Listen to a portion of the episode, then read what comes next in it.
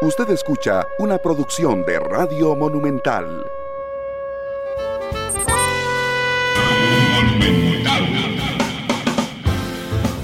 La radio de Costa Rica, dos de la tarde con cinco minutos. ¿Qué tal? Muy buenas tardes, bienvenidos a Matices. Yo soy Randall Rivera. Les agradezco muchísimo que nos acompañen en este espacio de hoy jueves. Ahí está abriendo el Facebook. Este, de hoy jueves, donde pues analizaremos un tema de que tiene que ver con la ciencia. Hay unas impresionantes fotografías que seguramente usted habrá visto eh, a lo largo de la semana eh, que se consiguieron del espacio. Y yo invité al astrónomo del planetario de la Universidad de Costa Rica, Eric Sánchez, para que nos explique, bueno, ¿y eso qué? Digo, se ve muy chiva las fotos, pero ¿eso qué significa más? ¿Es un paso gigante o no en, lo, en cómo entendemos el espacio? ¿Nos plantea si acaso algunas nuevas incógnitas o respuestas a incógnitas que ya teníamos, más allá, por supuesto, de que las imágenes sean realmente preciosas. Gracias a Marco Vargas, que nos reporta sintonía en Facebook, a José Vidal Monje, que también nos reporta sintonía. Yo les recuerdo que ustedes pueden estar con nosotros en vivo en radio, como lo están haciendo en ese momento. Pueden vernos en Facebook, en la cuenta de Noticia Monumental.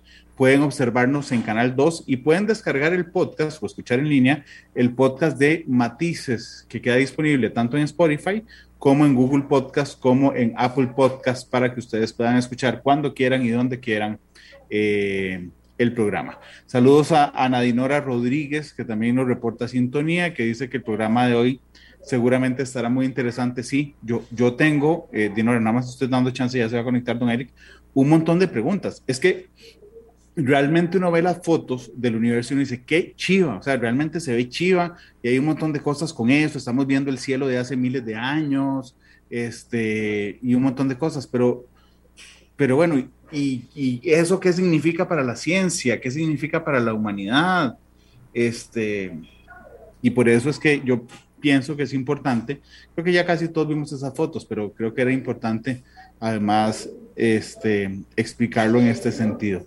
Saludos a, a, a Nanidia Navarro, que nos sigue en Facebook desde Chicago. Saludos a Nanidia. Yo también les recuerdo que está disponible el Twitter, mi Twitter personal, que Randall Rivera V, para que eh, ustedes también pueden ahí comunicarse conmigo y eh, pues juntos hacer comunidad en el programa. De hecho, si tienen alguna pregunta en específico, yo tengo un montón. Desde, sinceramente, desde lo más normal y corriente de que cómo hace un telescopio para llegar ahí.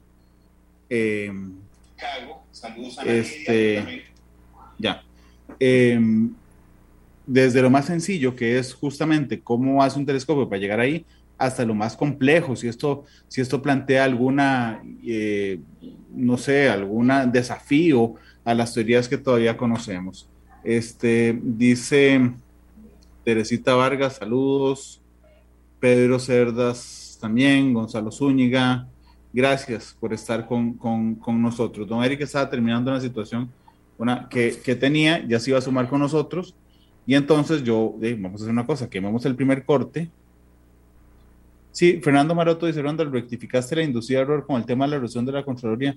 No, no he tenido la oportunidad, valga la pena, sí. Eh, cuando yo leí en vivo el, en el programa del martes la resolución del RITEVE de la Contraloría, la interpreté completamente al revés de cómo venía. Digo, las resoluciones no son muy claras, no con esto intento justificarme, pero sí dije que había anulado cuando lo que había hecho, donde la Contraloría dice atendimos sus, eh, sus solicitudes eh, yo entendí el atendimos como que se estaba aprobando y no, era simplemente que las vi. ¿Quién? Joel. No sé, Joel, es que vengo maquillado. Estaba haciendo una entrevista en el noticiero y, eh, y seguramente como ando maquillado sigo de amarillo. Saludos, Ivania Muñoz, a Francisco Chico Fonseca, que dice que somos un grano de arena. Así es. Realmente cuando uno ve esas fotos, uno dice, por Dios, no somos nada en el gran eh, en el gran universo. Hay galaxias, hay estrellas en estas fotos, hay estrellas que van naciendo, hay estrellas que están muriendo, hay eh, galaxias que interactúan entre ellas, hay estrellas de ocho picos o que se ven de ocho picos. Digo, realmente están súper chivas, pero yo quiero saber el brinco más adelante respecto a ese, mm, a ese tema. Son las 2 con 10. Permítanme entonces, vamos a hacer eso, vamos a hacer la pausa comercial para no perder después tiempo con don Eric Sánchez, el astrónomo de la Universidad de Costa Rica, que nos va a explicar justamente estos eh, temas. Saludos a Ricardo Salazar desde Tabarcia de Mora, tan bonito por ese sector. Eh, 2 con 10, 2 con 10. Vamos a la pausa entonces y ya regresamos con más de matices.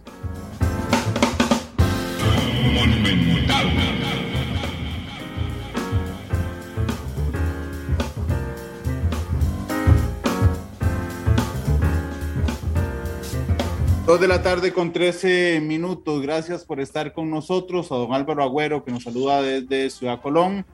Ya el astrónomo Eric Sánchez de la Universidad de Costa Rica nos acompaña muy amablemente esta tarde.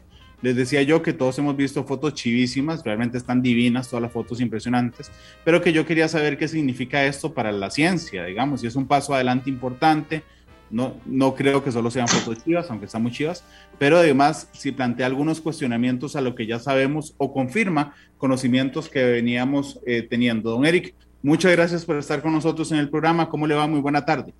Buenas tardes a ustedes también.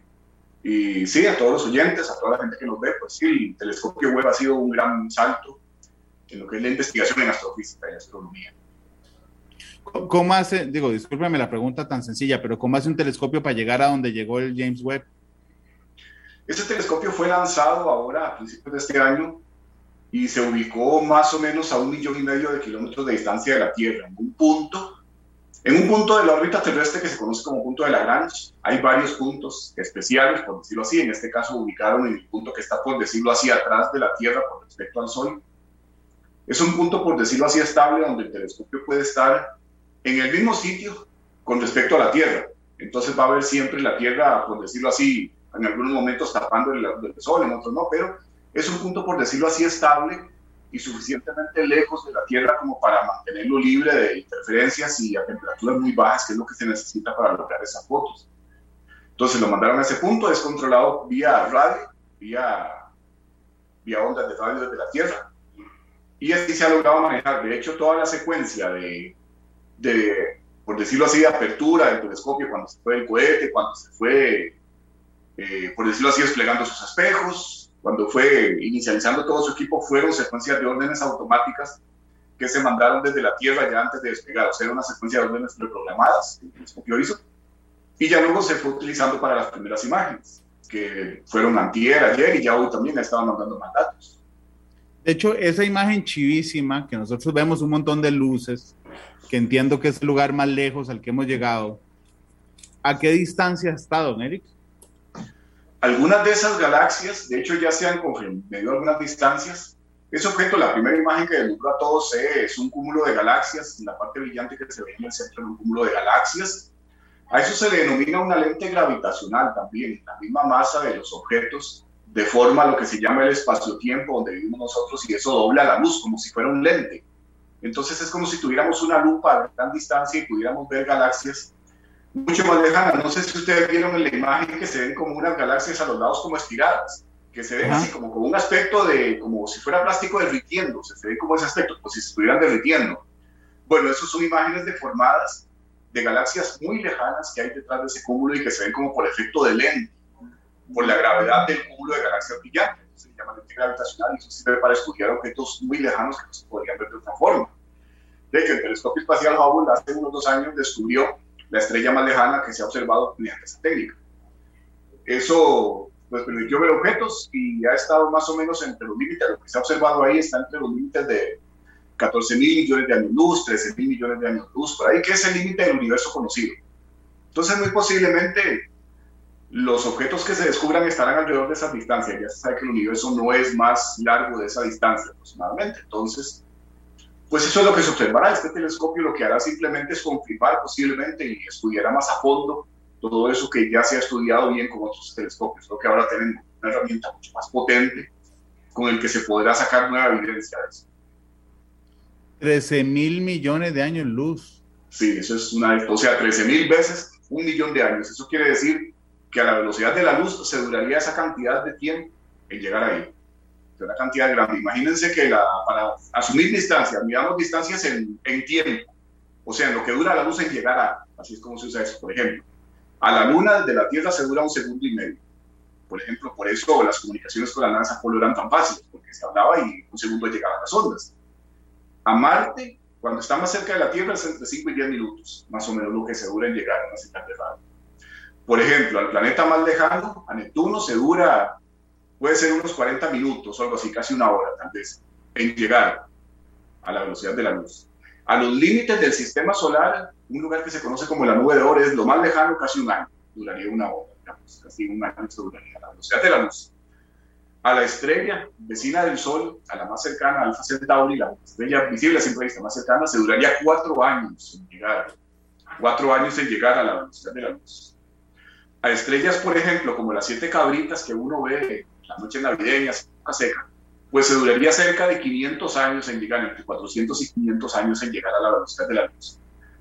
A esas estrellas que uno conoce como los tres reyes magos, o las tres Marías, que son de la constelación de Orión, pues se duraría 1500 años en llegar a la velocidad de la luz.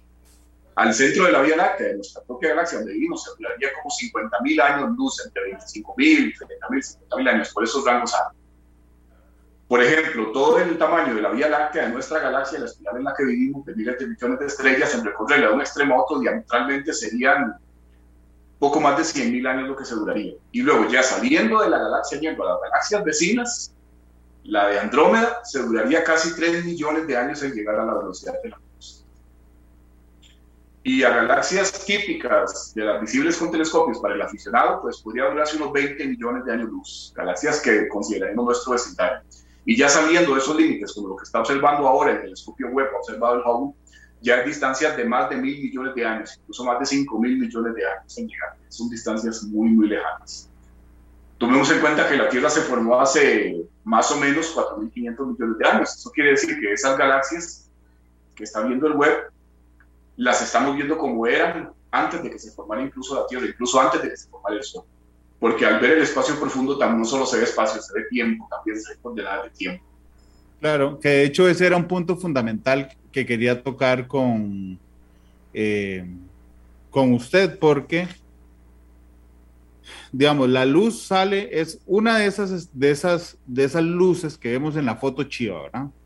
Ese destello de luz significa en su explicación que duró 13 mil millones de años en llegar a nosotros. Sí, exacto. Es decir, que nosotros estamos viendo literalmente el pasado cuando estamos viendo esa imagen. Estamos viendo esa, es, esa, esa imagen hace 13 mil millones de años luz, bueno, de años. Exactamente, sí es ver el pasado, o sea, observar cualquier astro, por ejemplo, ver la luna es ver un segundo atrás en el tiempo, nada más. O ver planetas, pues es ver unos minutos atrás en el tiempo. Pero ya ver galaxias es ver millones de años de luz atrás en el tiempo. Es probable, digo, me acaba de surgir, que nosotros logremos llegar al origen si vamos suficientemente lejos. Pues es posible que se pueda pues tener algo así. Lo que pasa es que el origen del universo es un poco distinto de entender, no es tanto como ver una explosión propiamente, sino que es una, es una expansión en la que se formó el espacio mismo. O sea, no fue en el espacio, sino del espacio. Para darnos una idea, sería algo como para ver en cuarta dimensión y en tercera dimensión. Inclusive ya hay otras teorías más especulativas que dicen que tal vez antes de, o sea, antes del Big Bang también existía el universo. O sea, no es que el universo fue el principio de todos, tal vez había más, pero ya esas son especulaciones ya relacionadas con la cosmología. Eso es algo que se ha venido desarrollando a lo largo del siglo XX, lo que es el estudio del origen del universo. Eso, con el descubrimiento de una cosa que se llama radiación cósmica de fondo, que se descubrió aproximadamente en los 40 o 30, se descubrió con antenas. De hecho, el estudio del espacio más profundo se dio con antenas, no con telescopios, con antenas. Entonces se vio que esa radiación de fondo era como que lo que quedaba del Big Bang inicial, porque es una radiación a temperatura muy, muy extremadamente baja y se estudió por todo el universo. Claro. Incluso eso está relacionado. Que es el resabio de esa explosión. Exactamente. Eso está relacionado de alguna forma con la estática que se oye en los radios cuando no hay estaciones. La estática que se oye en, cualquier radio cuando no hay estaciones encendidas, uno oye como un, como un crujido. Está relacionado con eso. Pero sí, todo eso, digamos, descubrir el origen del universo, observarlos, averiguar más de esos datos, pues se hace con ayuda de estas herramientas, descubriendo galaxias cada vez más lejanas. Ahora se pasó hoy un dato más de unas galaxias, de hecho una galaxia que se veía en esa imagen como partida en dos, y ya el telescopio confirmó que las dos se tratan de la misma, lo hizo mediante un análisis de espectro, de hecho en la imagen aparece el espectro también. Entonces ahí se ve confirmado que es la misma galaxia, o sea, sí está observando una un efecto de lente gravitacional de un objeto muy lejano. América, bueno, ahí dice Jonathan Porras también, eh, dice, esas galaxias capturadas en la foto no son realmente las galaxias que existen en este momento, sino como eran, sí, efectivamente. Marrique Esquivel dice que es súper tema, ojalá se dé más espacios a programas de ciencia. Sí, ojalá diéramos en general más espacios a programas de ciencia, realmente es un tema muy, muy interesante. Cuando uno ve esa imagen particularmente, que es la que más ha llamado la atención de todas, aunque no necesariamente sea la que tenga más información, ¿cuántos planetas está viendo uno? Uno dice, uy, qué chido una galaxia, pero tal vez pierde de vista cuántos planetas hay en una galaxia. Sí, esa imagen está viendo una cantidad inimaginable de planetas. O sea, hay una comparación que se hace siempre. Por ejemplo, en el caso de la galaxia en la que vivimos nosotros, la Vía Láctea, que es una galaxia parecida a esas, pues en la Vía Láctea hay más estrellas que granos de arena en todas las playas del mundo. más soles, me permite comparar más soles. Sí, porque el Sol es una estrella. O sea, puede haber tantas estrellas en la Vía Láctea como granos de arena en todas las playas del mundo. Entonces, la cantidad de planetas debe ser inimaginable orbitando esas estrellas. Entonces, al ver uno, uno de esos puntitos en esas imágenes, pues debe estar viendo miles de millones de mundos, de planetas, de estrellas, de cualquier cosa. Entonces, pues es muy posiblemente, incluso uno, como decimos aquí, bateando, muy posiblemente que en algún lugar de esa foto que mandó el web, posiblemente en algún lugar de esas imágenes, haya vida en algún planeta de los que hayan ahí. Tal vez en algún punto de esa imagen haya algún planeta con vida de conciencia, como, hay en la Tierra. Es solo especulación, pero uno podría estimar que, hay. No, Eric, posiblemente eso sí, posiblemente, perdón, posiblemente eso sí sea vida de la cual nunca podamos saber, porque eso está muy, muy lejos. Sí, está muy lejos. Pero cuando reportamos estos hallazgos en los medios de comunicación en Costa Rica y en el mundo, venía una descripción que decía que esa foto era como ver una, un grano de arena en, el, en la punta del dedo índice de la mano estirada. Yo nunca entendí esa referencia a qué se refería. Es que eso es, sí, eso es tamaño aparente. Recordemos que como esos telescopios son muy potentes, ustedes saben, digamos, como en una cámara, que cuando uno hace un zoom, se aumenta el tamaño de lo que se está viendo, pero en sí el campo de visión se reduce, se hace más pequeño. Eso se ve mucho en los partidos de fútbol, cuando se cubren eventos deportivos, manifestaciones, que cuando quieren ver a alguien de cerca, hacen un zoom y entonces se ve solo la persona, pero ya uno sabe que el campo de visión es de unos metros nada más. En cambio, el gran angular cubre todo, cubre toda la escena. Bueno, con los telescopios es mucho más. De hecho, el telescopio espacial Hubble observaba regiones que si uno lo quisiera medir el tamaño así, aparente, eso que acaba de escribir ustedes, tamaño aparente, es más o menos, las imágenes del Hubble eran como un diámetro del tamaño, un diámetro de un décimo del tamaño que cubre la Luna en el cielo. Entonces era algo muy pequeño, tal vez como tener como tener un, granito de tierra sostenido con el brazo de ese tamaño. Entonces las imágenes del James Webb están cubriendo un área mucho más pequeña que eso. Entonces es algo muy, muy potente, o sea, es una potencia muy grande de imágenes de telescopio.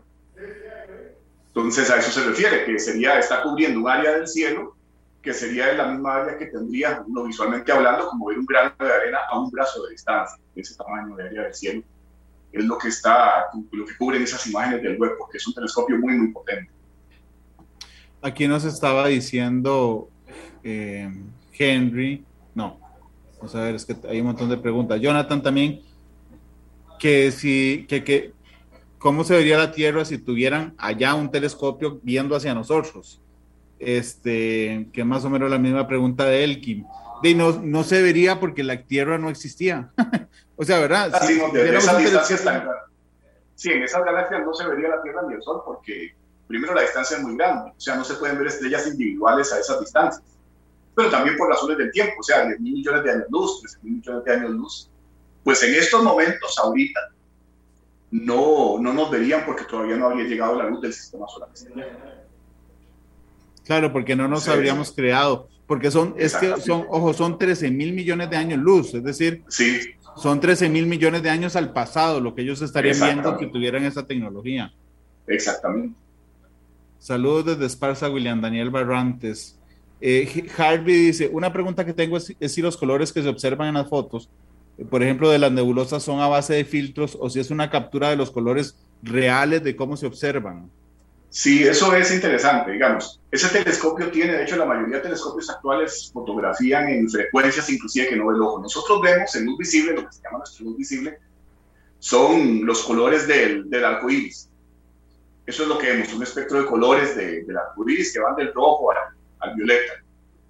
Pero existen más ondas, existe el infrarrojo que ven las cámaras de seguridad, por ejemplo, o el ultravioleta que lo ven algunos animales también.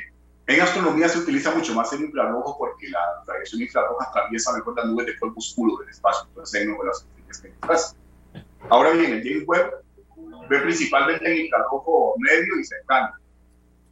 Y también algunos visibles. Entonces las imágenes que vemos son composiciones de imágenes en varias frecuencias y por eso dan esos colores, por decirlo así, nebulosas tan vivos, tan estrafalarios, podríamos llamarle. Esos colores tan intensos los dan esas cámaras porque tienen varios filtros y son fotos con ya postproceso. Entonces son fotos ya que dan más información de la que uno vería simple Si uno viera esas nebulosas en color natural, se verían de un color rojo oscuro, de un color rojo tirando a morado un poquitico y de color más oscuro, de un contraste más bajo. Pero como es la cámara, como son cámaras en esa frecuencia, ven mucho más. Entonces la mayoría de fotografías son tomadas en mezclas de varias. Don, don, Eric, ok, yo decía que, bueno, las fotos son chivas, ok. Bueno, perdón, de las fotos que han mandado, no la que le dé más información, ¿cuál fue la que más le gustó a usted? Bueno, en realidad ha mandado pocas, tal vez la que más me gustó fue esa primera, la del cúmulo de galaxias, porque es algo muy lejano. Ya después ha mandado fotografías de nebulosas, y otros objetos más cercanos, los ve con más detalle. Pero una que me gustó mucho ahora fue una confirmación, un espectro. Eso está interesante ya cuando comienza a mandar espectros, datos espectroscópicos, porque ya es información científica. Entonces, ahí se ven los espectros de dos de esas galaxias y se comprueba prácticamente un espectro es como una huella digital del objeto astronómico. Entonces se puede saber su composición, su temperatura, incluso su, su velocidad de alejamiento con respecto a nosotros y se vio que los dos espectros eran idénticos. O sea, uno correspondía al otro. Eso es como cuando un criminólogo ve que las huellas digitales coinciden con las del sospechoso. Entonces se vio que los dos espectros eran idénticos porque son la misma galaxia. Entonces esa, esa imagen la publicaron hoy y ahí seguirán publicando más imágenes de, de muchos de esos objetos ya estudiados. Entonces, pues esta también me gustó, esa de los espectros de, de la galaxia. ¿Qué, qué, don Eric, qué nos...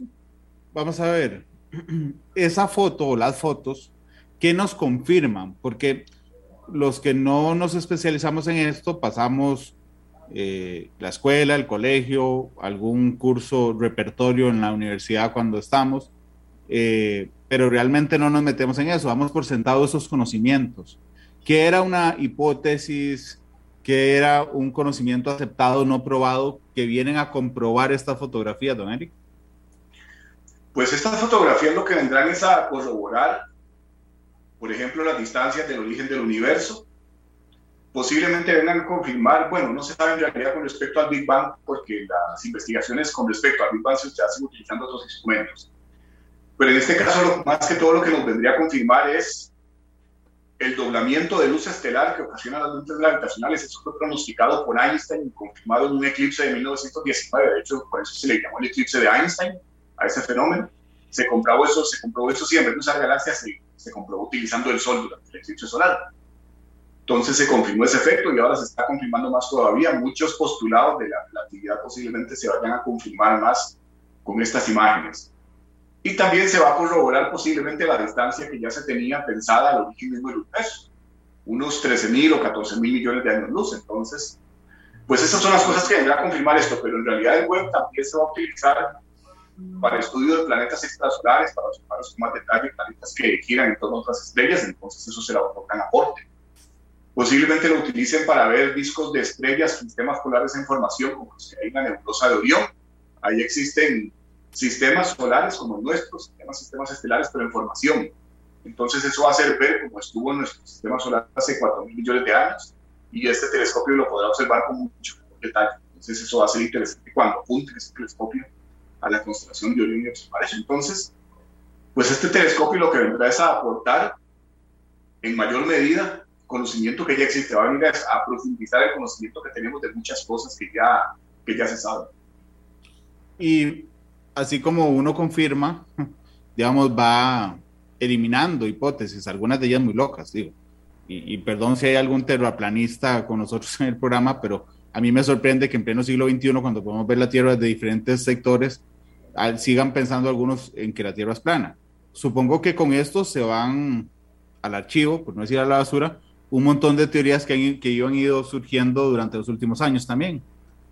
Sí, sí, en realidad eso no son, bueno, en realidad ese tipo de cosas no son teorías propiamente, son creencias. Y son creencias de hechas por personas reaccionarias, digamos, en muchos casos son integrantes de sectas fundamentalistas o cosas así, que, que en algunos casos ellos quisieran volver al mundo de la Edad Media, al mundo de las monarquías, donde había poderes autoritarios, por decirlo así. Muchas de esas creencias en realidad encierran por detrás intenciones de estas. Y en ese sentido, pues son cosas que ya se desecharon, son cosas que simplemente entran en eso, en el terreno de las creencias, los vacunas, los terraplanistas y un montón de más, de cosas más que tiene pues, la sociedad actual, digamos. De hecho, perdón, perdón. En muchos casos, pues yo no soy muy instruido en esa área, pero en cuestiones de filosofía, eso le llaman postmodernismo, ese tipo de ideas, digamos. No, que le iba a decir que, que también hay algunos postulados, digo, vamos a ver, eh, sí son creencias, por supuesto, pero hay algunos, es que me estaba, estaba recordando un artículo que leí en BBC hace un par de meses sobre las versiones que desafían el Big Bang. Usted lo señaló ahora, digamos, eh, que había algunos que pensaban que hay un universo antes del universo. Ok, algunas de esas teorías que, que, no son como el terraplanista, digamos que es una creencia, sí se debilitaron gracias a estas fotografías. Posiblemente ya eso sí son teorías en realidad, porque muchos de los detractores del Big Bang son científicos. De hecho, hay varias teorías del universo. Está el universo estático, hay una teoría que dice que el universo siempre ha estado como está. Otra teoría, sin, embargo, la teoría del universo estático se ha venido decreciendo mucho con las evidencias del, Big Bang, especialmente con lo de la radiación cósmica de fondo. Lo que sí no se sabe es cómo va a terminar. Algunos dicen que la aceleración de los objetos en el universo se va a detener muy poco a poco sin llegar a detenerse completamente, una desaceleración continua. Unos dicen que eso es lo que va a pasar y eso simplemente va a ir desacelerándose eternamente. Sin embargo, otra teoría dice que el universo va a desacelerarse y después va a comenzar a contraerse de nuevo, a hacer lo que llaman el Big Crunch. Pero eso son solo hipótesis, en realidad son cosas que tal vez no se puedan comprobar nunca. Pero eso es otra idea, digamos. Hay personas que dicen una, hay personas que dicen otra. Y está la teoría del universo estacionario también, que tiene sus postulados, tiene sus soportes, pero hasta ahora la más aceptada es la del Big Bang por la evidencia que hay. Por la evidencia del alejamiento de las galaxias. Eso fue lo que comenzó a verse en la media del siglo XX Edwin Hubble comenzó a estudiar alejamiento de galaxias con un telescopio de dos metros en ese tiempo en Monte Wilson. En ese tiempo era la época de la película fotográfica y todo mecánico y con motores eléctricos. Entonces ellos pasaban horas de horas sacando una sola imagen del espectro de una galaxia y comenzaron a ver que esas galaxias se iban alejando de nosotros y que entre más lejos estaban, más se alejaban. Entonces ellos, para visualizar eso, se imaginaron como la idea del pan horneándose. Cuando uno hornea un pan, un queque, comienza a inflarse y se infla de forma regular. Eso quiere decir que cualquier punto de ese bollo de pan que mire al resto va a ver como si todo se le alejara. Sería como si hubiera un montón de personas distanciándose mutuamente unas de otras. Entonces el puño de gente se haría menos denso y se alejaría. Y uno vería como si todas se alejaran de uno, no importa en el punto que estuviera. Entonces ellos observaron eso, entonces vieron que el universo se está expandiendo. Entonces de eso dedujeron que posiblemente hubo algún, algún momento en que toda la materia estaba condensada y luego se encontró la radiación cósmica de fondo y vino a confirmar esas teorías, pero todavía son teorías y posiblemente lo sigan siendo, posiblemente no vayan a pasar al rango de ley científica. Claro. Don, don Erika, aquí le, Anaida Hidalgo se vio muy sorprendida con una manifestación suya porque dice, ¿cómo? Más estrellas en el universo conocido que granos de arena en todas las playas de la Tierra. ¿Me puede confirmar eso? ¿Es así, verdad? Sí, sí. Sí, porque la cantidad de estrellas en el universo es muy grande muy, muy grande. Incluso también podríamos decir que la cantidad de galaxias, no estrellas, de galaxias en el universo es mayor que la cantidad de granos de arena en la Tierra. Entonces, pues el universo es muy grande y está lleno de objetos. Inclusive buena parte del universo no la podemos ver porque hay nubes oscuras, o sea, debe haber mucho más. Pero, pero así es el universo, o sea, es muy, muy grande y tiene muchos objetos. en un número inconmensurable, por decirlo así, de, un número difícil de entender para la lógica, pero que se puede expresar en matemática. Dice Walter Quesada que por qué no se usa esa, esa tecnología para ver cosas que están más cercas, por ejemplo, el centro de nuestro sistema. El centro del sistema solar en ese caso es el Sol, pero el Sol sí se utiliza tecnología para observarlo, pero obviamente telescopios como el web no se pueden usar para eso. Para eso existen otros satélites. La investigación del Sol sí está muy desarrollada. Hay satélites que incluso lo ven en 3D, con dos cámaras, ya se pueden ver imágenes del Sol en 3D.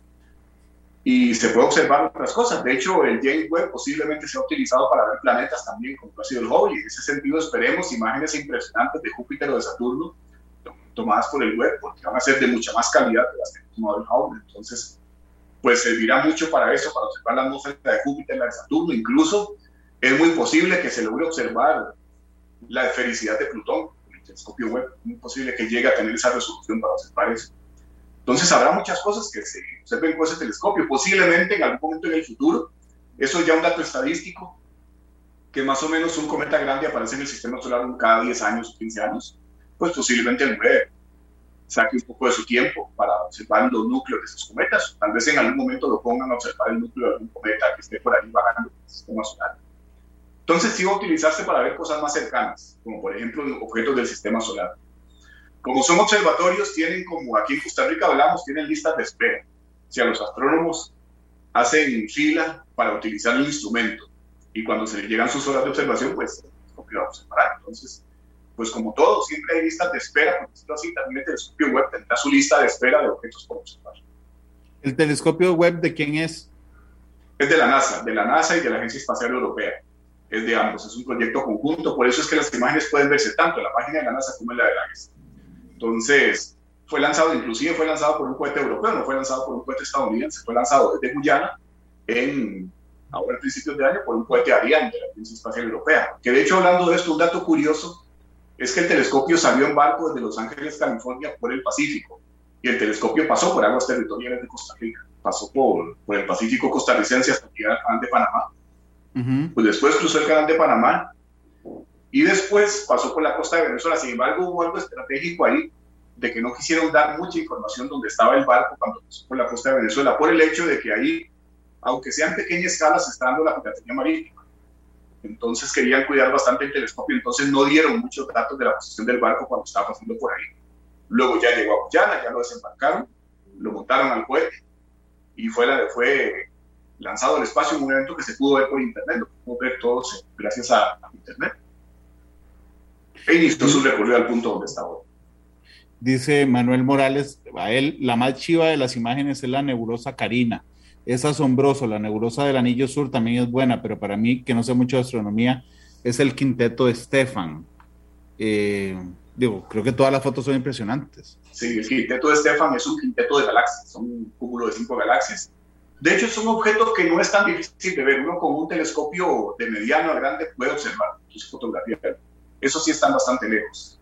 Pero sí son objetos, algunos de esos objetos son fáciles de observar. De hecho, la foto de Karina es una porción muy pequeña, muy pequeña de la nebulosa de Carina. La nebulosa de Carina es tan grande y brillante que se puede ver a simple vista claramente desde Costa Rica, en los cielos muy hacia el sur. Se ve como una mancha en el plano de la Vía Láctea. Y de esa zona, un pedacito muy pequeño fue la que fotografió el web, que la pudo fotografiar a eh, Sileni Vega dice, ¿qué hay con los universos paralelos? ¿Logran algo más al respecto de estos descubrimientos? No, ya eso es más especulativo. Las ideas de universos paralelos ya son más teoría especulativa, de que existen otros universos a la par del nuestro. Ya eso es más especulación, digamos. Inclusive ya en eso se mete mucha corriente pseudocientífica y eso habla de que existe otro universo, por ejemplo, en donde estamos nosotros mismos, pero en otras circunstancias en este momento. Eso ya más especulativo, pero como se decía ayer, esas ideas no pueden, no pueden demostrarse ni falsas ni verdaderas o sea, uno nunca va a poder salir del universo para ver si hay otro universo. Entonces, pues algo que hay en ciencia es que las cosas que no pueden demostrarse ni falsas ni verdaderas no se consideran, no vale mucho. Claro. Bueno, eso me sonó al multiverso de Marvel, pero todo bien. También. Es... sí. Dice, dice Alexander Quesada, que se estuvo diciendo que el telescopio tenía la capacidad de poder divisar por su sensibilidad luz artificial en un planeta lejano. ¿Eso es cierto? Posiblemente podría hacerlo, pero en un planeta del sistema solar, pero en un objeto, digamos, a un año luz, a una distancia nuestra. Tal vez ya en un planeta tan lejano no podría, porque eso es algo muy débil, pero, pero posiblemente sí podría hacerlo en un planeta del sistema solar, un objeto tan lejano como Plutón, o a lo sumo, tal vez en un planeta de Alfa Centauro, unos cuatro años luz, tal vez algo se podría haber, pero muy, muy poco, extremadamente poco. Dice Félix Navarro, saluda a mi amigo Eric Sánchez, grandes recuerdos, dice Félix, que lo está viendo por Facebook. Ah, mucho gusto a él también. Muchos saludos, sí me acuerdo quién es, es compañero de trabajo hace muchos años. Eh, dice Walter, ¿dónde se pueden ver esas fotos? No las he visto en la página de la NASA y de la agencia europea, ¿verdad? Exactamente. Puede, hay una página que se llama webtelescope.org y en la página de la sección de la ESA, yo solo sé que la dirección de la ESA es esa.int. Y entonces ahí deben de estar tanto de un lado como de otro. Pero si lo mismo en Google, uno pone en Google, googlea, por decirlo así, pone web, images y ahí le van a salir por montones.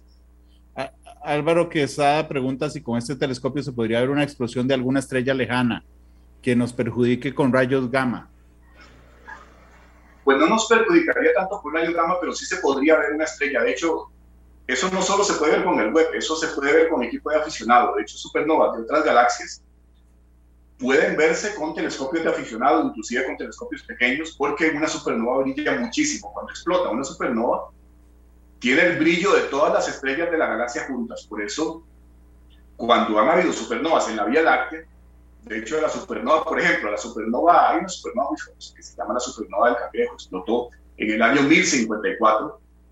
Esa estrella fue registrada por astrónomos chinos de la época y por tribus anasasis de América del Norte. La descripción que dicen es que brilló durante varias veces con tanta intensidad que se pudo ver de día, que brilló como la luna llena y después se apagó.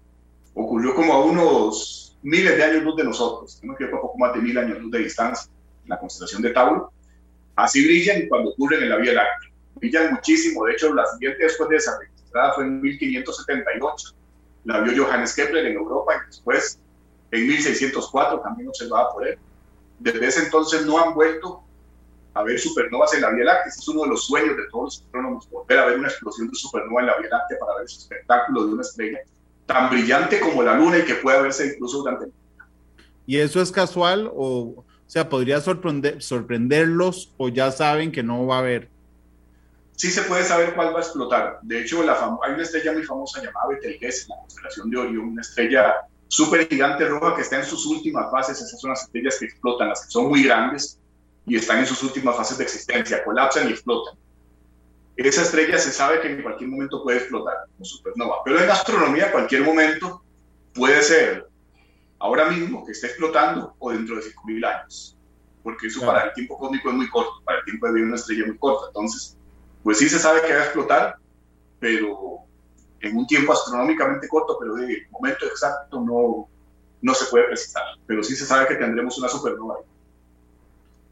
Son las 2.46. Don Eric, permítame ir a una pausa comercial. Regresamos con los últimos 3, 4 minutos del programa y yo le quería decir que, que yo siempre le pido al invitado o invitada que escoja una canción cuando va a cerrar el programa. Entonces, para que vaya pensando una canción para pedírsela cuando cerremos el programa, son las 2.46. Vamos a una pausa. Gracias por todos los comentarios que están haciendo en redes sociales. Ya volvemos. Con 49, Eric Sánchez, astrónomo de la Universidad de Costa Rica, nos acompaña esta tarde. Dice Alejandro Fernández en Facebook, si este telescopio se encuentra detrás de la Tierra, Pregunta, ¿se requiere más para abarcar otros planos de visión? ¿Hay algún plan para enviar otros telescopios similares a ese otro plano que no tenemos cubierto, don Eric? Eh, posiblemente, bueno, es que está detrás de la Tierra con respecto al Sol, está a una distancia muy larga, un millón y medio de kilómetros. O sea, prácticamente está en espacio abierto. Desde ese telescopio, la Tierra se vería más pequeña que lo que vemos el tamaño de un guisante con el brazo extendido. Entonces es una distancia larga pero es una distancia donde puede estar a muy baja temperatura, entonces prácticamente todo el cielo se cubre. El telescopio está literalmente orbitando al Sol en conjunto con la Tierra, entonces puede observar todo el firmamento. Y sí, posiblemente se van a lanzar telescopios espaciales mucho más grandes en el futuro, más grandes que este, habrá que esperar a ver cómo evoluciona toda la ingeniería en ese sentido. Posiblemente inclusive, como ya la empresa privada está colaborando con la ingeniería espacial, como el caso de SpaceX o Blue Origin o demás, pues ya mucha de la empresa privada va a meterse también en ese negocio. Posiblemente ellos también hagan desarrollen equipo de eso. En el futuro posiblemente va a haber todo un sinfín de instrumentos estudiando el firmamento. Randy Salas pregunta cuál es el tiempo de vida del telescopio. Uno estimaría que tal vez una década, un par de décadas. Por ejemplo, el telescopio espacial Hubble se extendió en su tiempo de vida útil. Fue lanzado en 1990 y aún ahora se está utilizando. De hecho, ya hace unos cinco años ya comenzaban a pensar, por decirlo así, hablar de nuestros términos, ya estaban empezando a votar. Pero aún así lo están utilizando. O sea, el telescopio Hubble se extendió de su tiempo de vida útil y ahora está el web, que posiblemente vaya a durar mucho más que el Hubble. Habrá que ver cuánto, cuánto resiste. Siempre habrá imprevistos, por ejemplo, habrá que ver cómo reacciona el web con las tormentas solares. Cuando ocurren emisiones de partículas de alta energía que afectan la Tierra, afectan las comunicaciones, habrá que ver si el, si el telescopio web ya está diseñado para contrarrestar estos efectos de esta especie de meteorología espacial que existe en el sistema solar. Y otros impactos, como ya lo tuvo, de hecho, hace unas semanas tuvo el impacto de un micrometeorito en uno de los espejos, pero es algo muy pequeño. Entonces no afectó el desempeño del telescopio. Pregunta Manuel, dice si se ha descubierto algo nuevo de los exoplanetas. Con respecto a exoplanetas, lo único que se ha hecho es descubrir más planetas. O sea, ya ahora se sabe que los exoplanetas tienden a ser la norma y no la excepción. Antes se pensaba que tal vez solo eran algunas estrellas las que tenían planetas en nuestro sistema solar, pero conforme se han descubierto más y más estrellas, ahora se está viendo que es la norma. Se está viendo que más bien prácticamente todas las estrellas deben de tener planetas. Y esto concuerda, de hecho, con las teorías existentes de formación de sistemas planetarios. Entonces es más probable que haya estrellas con planetas que estrellas sin planetas. Entonces, más bien, eso es lo que ha llegado a confirmar que la existencia de exoplanetas es más bien la norma es Y finalmente, don Eric, Jackie Cruz dice, si el Sol es una estrella, entonces puede explotar en el futuro. El Sol va a desintegrarse. No es tan grande como para ser una supernova. El Sol no puede ser supernova porque no es tan grande. Para eso se ocupa que sea mucho más grande. Pero simplemente se le va a acabar, entre comillas, su combustible nuclear y va a comenzar a desestabilizarse. Cuando eso pase, la superficie ya no va a poder estar sostenida en la estrella y se va a expandir y va a convertirse en una especie de burbuja parecida a esas nebulosas que vio ahora el web, que están como burbujas de colores. En eso se va a convertir el Sol y va a quedar una estrellita en el centro, el núcleo, muy denso, una enana blanca. Para ese tiempo, dentro de unos 5 mil millones de años, posiblemente ya la Tierra ni la civilización humana existan. Habrá que ver cómo va a estar la Tierra en ese momento, pero eso es lo que le va a pasar al Sol. Se va a ir desintegrando muy lentamente. Eso es lo que le pasa a las estrellas pequeñas. 5 mil millones de años. Sí, eso es lo que le da existencia más o menos al Sol. O sea, el Sol ahora está en su edad madura, está en su pico, por decirlo así. Entonces está en su etapa estable. Las únicas, el Sol tiene, esos sí, pequeños ciclos de cada 11 años que aumentan manchas solares y disminuyen, pero es una estabilidad, o sea, es parte de su ciclo de existencia. Pero en realidad el Sol no tiene, no se puede desestabilizar todo. O sea, con, con solo que el Sol se desestabilizara un poquitico, ya eso sería suficiente para acabar con la vida en la Tierra. Claro. Bueno, vamos a ver qué tenemos que hacer en matices dentro de 5.500 millones de años ese día que explote el sol. Eric, muchas gracias por acompañarnos. Mm, bueno, muchas gracias. Ha estado muy interesante. ¿Pensó, ¿Pensó, la canción? Sí, sí, ya pensé la canción. Es una canción muy bonita. Cuénteme, ¿cuál es? Es una canción que se puede buscar en YouTube. Es una canción de Phil Collins, está en español. Se llama. Es una canción muy acorde con esta aventura humana del conocimiento, sean telescopios o en otras áreas. Se llama Hijo de Hombre es una canción de Phil Collins, se busca así como hijo de hombre, es parte del soundtrack de la película Tarzán. Sí, claro, por supuesto. Este, entonces busquémosla en español, don Glenn Montero, que está ahí en el control master de Monumental, Hijo de Hombre de Phil Collins, es la canción de Tarzán, este, de la película Tarzán. Y usted nada más me dice cuando está lista, ya está lista. Gracias, don, don Glenn, gracias, don Eric, que esté muy bien. Bueno, mucho gusto, que pasen bien, una buena tarde. Igualmente, 2.54. Feliz tarde, hasta luego. Este programa fue una producción de Radio Monumental.